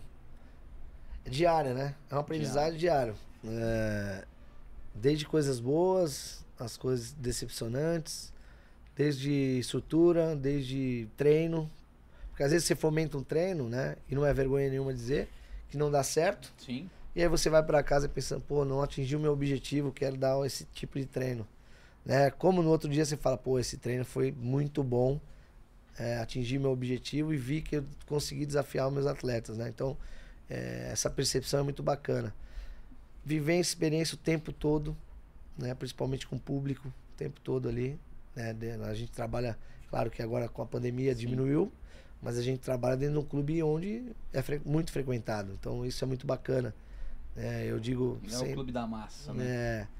Eu acho que atender o público, você poder dar um autógrafo, tirar uma foto, acho que isso é muito bacana. Isso é o sonho de criança, né?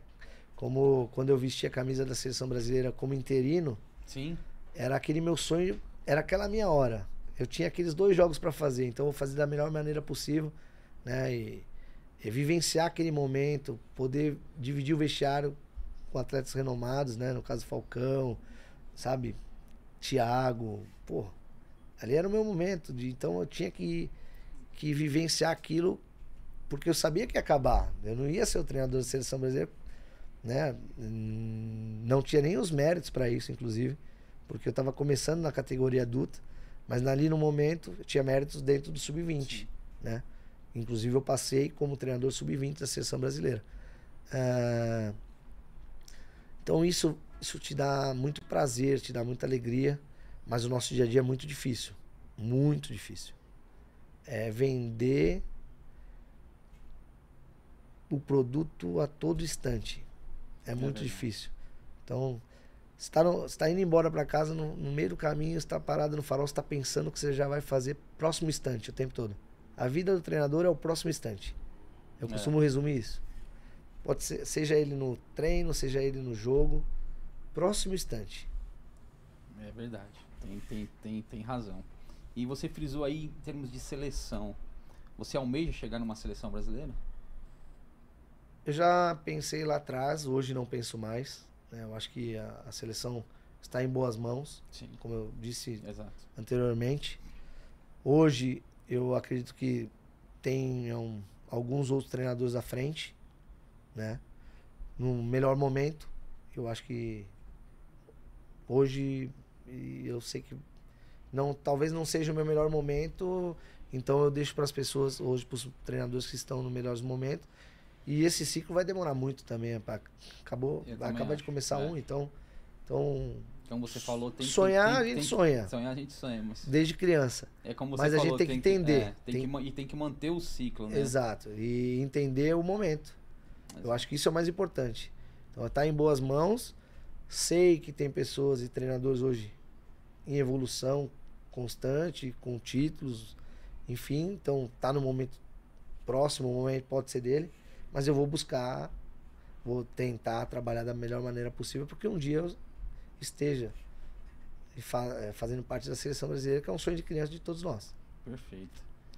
Ah, me diga agora aqui quais são os seus objetivos e planos para o futuro, a, a curto, médio e longo prazo. Curto, médio, longo prazo. Planos para o futuro?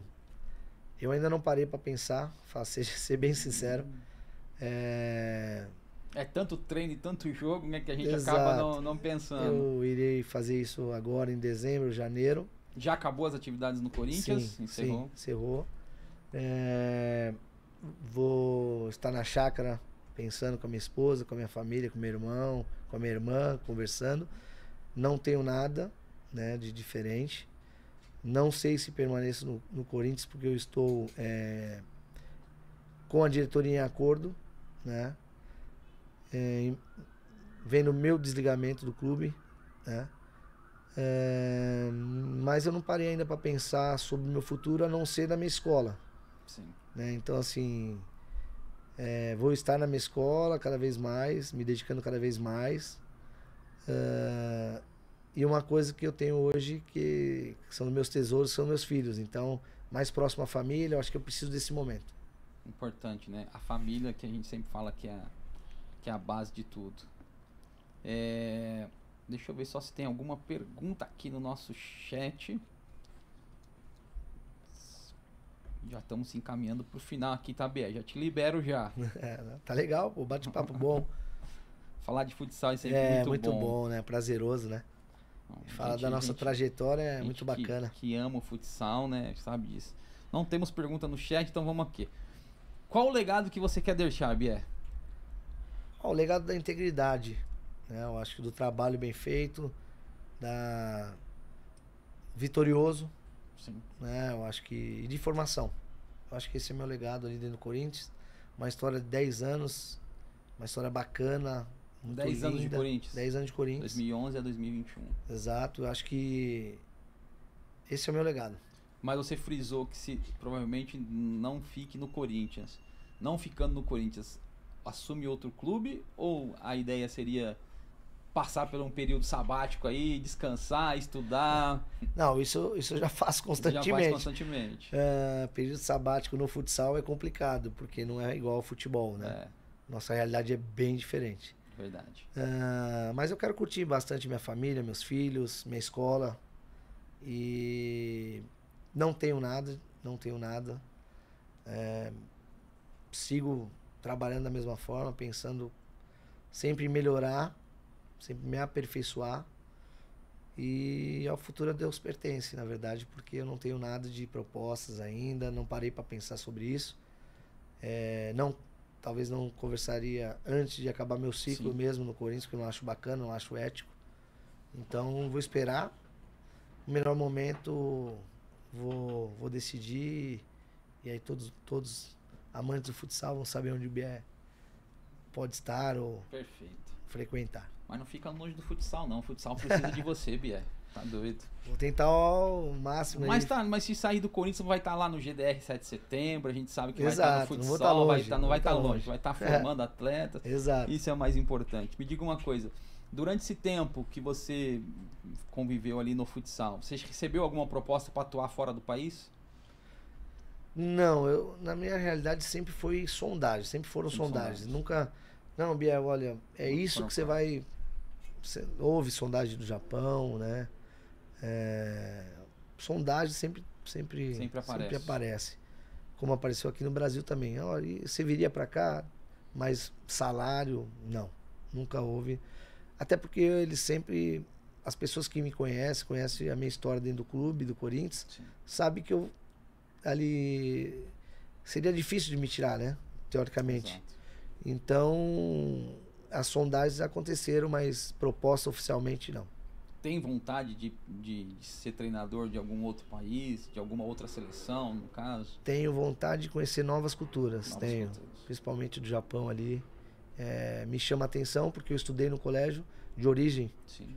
Né, asiática e eu acho que isso é bacana demais a cultura, eu acho a educação. Eu e prezo o, muito por isso. E o futsal do Japão que cresce a cada, cada instante, vez é, mais. Cada vez mais. Então me chama a atenção ali é, por ser ligado a, a, a minha família inteira serem portugueses, né? Sim. Também me chama atenção, me desperta atenção ali de conhecer o trabalho ali em Portugal. Espanha, já fui algumas vezes, achei muito bacana. É... Eu acho que para o crescimento do ser humano, você precisa de algumas experiências como essa. Com certeza, com certeza. Então estamos encaminhando para o fim aqui, Bier. Eu queria que você deixasse uma mensagem aí para os seus fãs, para os seus seguidores e principalmente para essa garotada que, que, que, se inspira em você, que vê você como um, treinador multicampeão como você é. Uma mensagem aí para esse pessoal. Bom, primeiro eu queria agradecer, né, essa tarde maravilhosa, o bate-papo, o futsal. Eu que agradeço. Falar um pouco da minha família, falar um pouco da minha escola, bate-bola GDS de setembro. É, agradecer a todos vocês que participaram da live, né, do podcast. É, muito feliz né, em poder estar trabalhando com o que eu amo, que é o futsal, poder formar grandes jogadores, mas não só grandes jogadores, como grandes pessoas, também cidadão. O principal, né? É, eu acho que isso é o mais importante. Como eu falei sobre o processo de é. crescimento e desenvolvimento da criança, e os pais precisam entender isso, né? Acreditar nos sonhos a cada, a cada instante. É, não é fácil, é árduo, dói, mas faz crescer. Importante é não pegar a pedra que está no meio do caminho e tirar de lado. Não, não bater, né? é, não bater nela e não tirar, tirar do lado, enfrentar o problema. Eu acho que essa é a virtude do ser humano, né? Então assim, acredite nos sonhos, batalha, porque é árduo, mas quando vem a, a questão do, do êxito é muito bacana. Então, e a nossa vida é isso. É isso. Não é só sucesso. Verdade. não é só sucesso. E como sempre eu termino, curtiu? Já curti, tinha feito podcast? Curti. Não. Podcast não, podcast não. Tá vendo? Ó, semana passada. Ao vivo dessa forma, não. É. Semana passada nós Marcelo tivemos, Rodrigues. Nós tivemos o Tom, goleiro, que também era o primeiro podcast. Hoje, seu primeiro podcast. Ó, sobre Humanos Podcast, inovando, trazendo aqui as pessoas a quem precisa ser ouvida, dando voz a essas é, pessoas. Dessa forma né? é muito bacana, muito profissional. Parabéns. É, é isso que eu falo. Assim, pô, é, essa, esse tipo de informação para o futsal é importante. É muito. muito a divulgação importante. do esporte é importante, faz a, a, gente crescer cada vez mais, Exato. se profissionalizar. É isso que a gente precisa. Queria mandar um abraço para todos os treinadores que são referência para mim. Mandar um abraço pro Danielzinho, pro PC, pro Lucas, é, o Ferrete. São grandes amigos, Marquinhos Xavier, é, o próprio Ricardo, Cassiano, que vocês possam fazer uma excelente final de campeonato. Final de liga, a gente sabe o quanto é difícil. É verdade. Né? Mas está em boas mãos essa final, tenho certeza disso dois grandes treinadores e duas grandes equipes, ok? Só, e o futsal, o futsal é isso, é espetáculo. É. Então, de parabéns às duas equipes, como, dois grandes é, profissionais. Como o Capita diz, o futsal é gigante. É gigante. Esses dias eu tava eu entrei numa live que o Marcelo Rodrigues estava, inclusive. E o Marcelo Rodrigues até frisou, falou assim: vai ser um jogo de muitos gols. Eu falei assim: eu acho que não. Eu acho que vai ser uma final de poucos gols devido a grandes atuações dos dois goleiros, o André Deck do Cascavel e o Lucas Oliveira do Magnus. Que os dois estão que os dois estão pegando são bons, são bons, E, e, e, e, tanto o Ricardinho como o Cassiano são dois, dois, dois treinadores que gostam do jogo mas também a gente sabe que defensivamente o Carlão vem fazendo uma liga fantástica. Então eu acho que vai ser uma final de poucos gols e, veja, quem veja, errar menos vai ganhar e aí você toca na questão dos goleiros né goleiros. que na minha opinião dentro do futsal é a maior evolução do esporte sim sim sim é a maior evolução do esporte. Eu falo que é um esporte totalmente diferente daquele que eu comecei a praticar lá em 82. É. Fantástico. E a última pergunta, Bia, que eu faço para todo mundo: uma pessoa que você indicaria para vir no nosso podcast, que você tenha certeza que vai ser aquele bate-papo legal, agradável, que vai valer a pena a gente entrevistar? Olha, eu citaria o Vander Carioca. Vander Carioca. O problema é tirar ele lá de Magé para vir para cá. Então, posso falar Mas outro? Pode. Mas o Vander seria fantástico, com certeza. O índio. O índio, o índio, índio Beck. Beck, o índio é, Beck. Exato. André. André. André Matos, né? Isso. Se eu não me engano. André. Tá aí, Indião. Demétrio, né? André Demétrio. Demétrio. André Demétrio. André Demétrio, isso mesmo, André. Índio, tá mais do que convidado. Eu vou te mandar o convite também. O Índio tem história também, cara. Ah. Eu disputei uma Taça Brasil juvenil contra ele, eu pela Onix, ele pela Wimpro aqui de Guarulhos. Sim. Fantástico aquela seleção da Win. Perdemos o jogo de 3 a 2 ele que fez o terceiro gol. Tem uma história. Esse é um grande líder de vestiário. Esse é. Os dois. Os dois que eu falei são dois Ó, nomes de, da minha confiança. Vander, estando aqui em Guarulhos aqui pra você relembrar os tempos de Wimpro, é só chegar também. Também. Bier, obrigado, obrigado. meu irmão. Valeu. Obrigadão. Valeu, valeu, galera que assistiu. Só lembrando vocês também, ó. Freak Barber, a melhor barbearia de São Paulo. Sem os nossos patrocinadores e apoiadores não seríamos o que somos hoje. Agradecer a Freak Barber, localizada ali próximo ao Museu do Ipiranga. American Drinks, adegas de bebidas na Avenida Roland Garros 1215, no Jardim Brasil. É, Dr. Mohamed, a melhor clínica odontológica de Mogi das Cruzes e região. Especialista em mudar a sua autoestima através do sorriso, colocação de lentes de porcelana e resina melhor preço é com eles, então procure lá. E também a JFS Seguros, né? Planos individuais, familiares e empresariais, planos a partir de 102 reais. E se veio aqui pelo podcast sobre humanos, desconto de 50% na primeira mensalidade. Certo, pessoal? É isso. Hoje encerramos por aqui. Amdebier, obrigado mais uma vez por essa, por essa entrevista, por falar de futsal, falar um pouco mais da sua vida. E quinta-feira que vem estamos aqui novamente, eu, Diegão, é claro, acho que Diego vai estar aqui comigo, apresentando mais um Sobre Humanos Podcast. Lembrando a todos vocês, se você é novo no canal, já se inscreve no canal, curta essa entrevista, compartilhe com os amigos, precisamos aí de vocês, ative as notificações, porque só assim o canal vai crescer e o Sobre Humanos Podcast vai crescer. Muito obrigado a todos, um grande abraço, que Deus abençoe e quinta-feira estamos de volta. Valeu! Valeu!